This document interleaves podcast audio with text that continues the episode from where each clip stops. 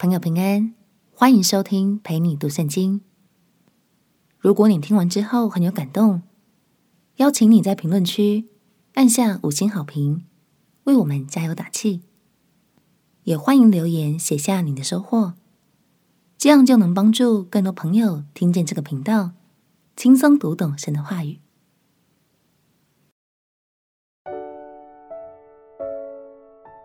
传道人和我们想的不一样。朋友平安，让我们陪你读圣经，一天一章，生命发光。今天来读《使徒行传》第二十六章。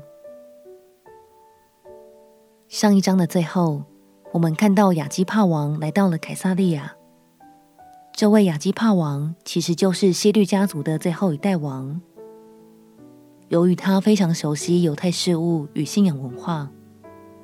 于是，菲斯都巡抚决定趁这个机会，邀请王一同来听听保罗的陈述。让我们起来读《使徒行传》第二十六章。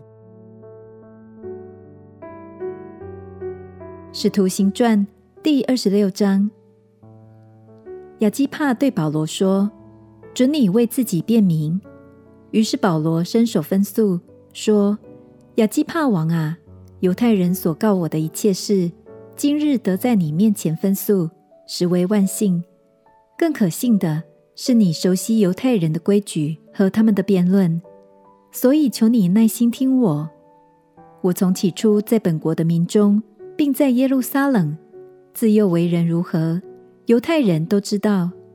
他们若肯做见证，就晓得我从起初是按着我们教中最严谨的教门做了法利赛人。现在我站在这里受审，是因为指望神向我们祖宗所应许的。这应许，我们十二个支派昼夜切切的侍奉神，都指望得着。王啊，我被犹太人控告，就是因这指望。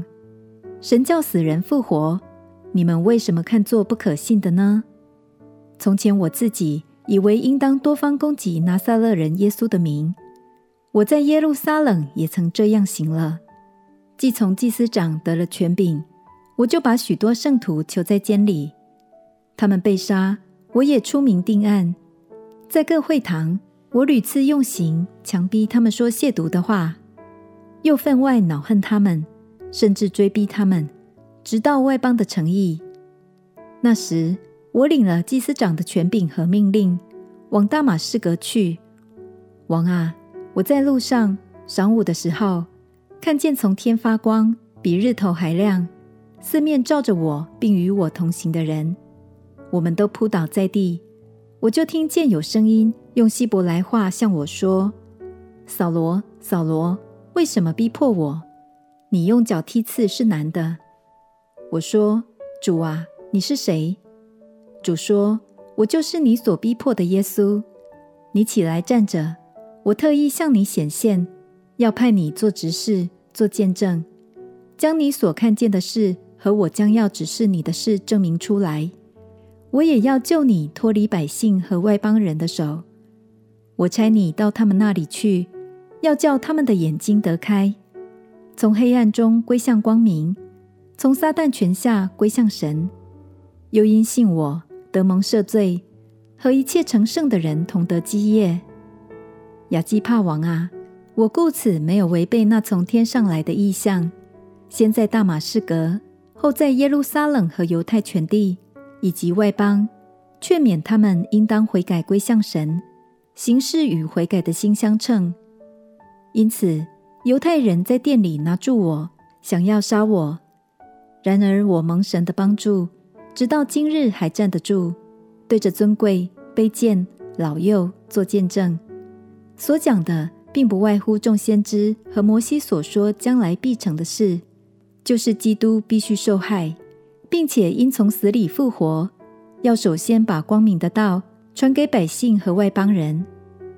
保罗这样分诉，菲斯都大声说：“保罗，你癫狂了吧？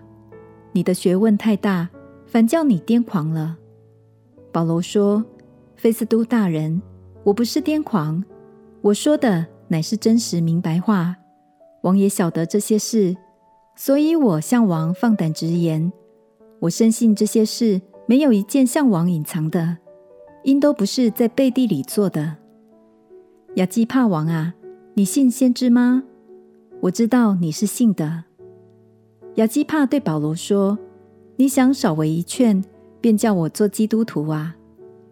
保罗说：“无论是少劝是多劝，我向神所求的，不但你一个人，就是今天一切听我的，都要像我一样。只是不要像我有这些锁链。”于是王和巡抚并百尼基与同坐的人都起来，退到里面，彼此谈论说。这人并没有犯什么该死该绑的罪。亚基帕又对菲斯都说：“这人若没有上告于凯撒，就可以释放了。”亲爱的朋友，保罗的陈述一点也不像是在为自己脱罪，看起来更像是在传福音给大家。他揭开自己的黑历史，为主耶稣做见证，也充满怜悯。真心希望每一个人都能领受这份救恩。保罗的传道人本色，连亚基帕王都深受震撼，并且认同他应该无罪释放。然而，这场官司还没有结束。由于保罗已经提出最高上诉，所以后续究竟会如何发展，实在难以预测。就等下一章再继续读下去吧。我们且祷告。亲爱的主耶稣，求你赐福给每一位认真、勇敢传道的人，并且一路与他们同在。祷告奉耶稣基督圣名祈求，阿门。谢谢每一位辛苦的传道人，让我们一起加油，让耶稣的爱能传得更远。陪你读圣经，我们明天见。耶稣爱你，我也爱你。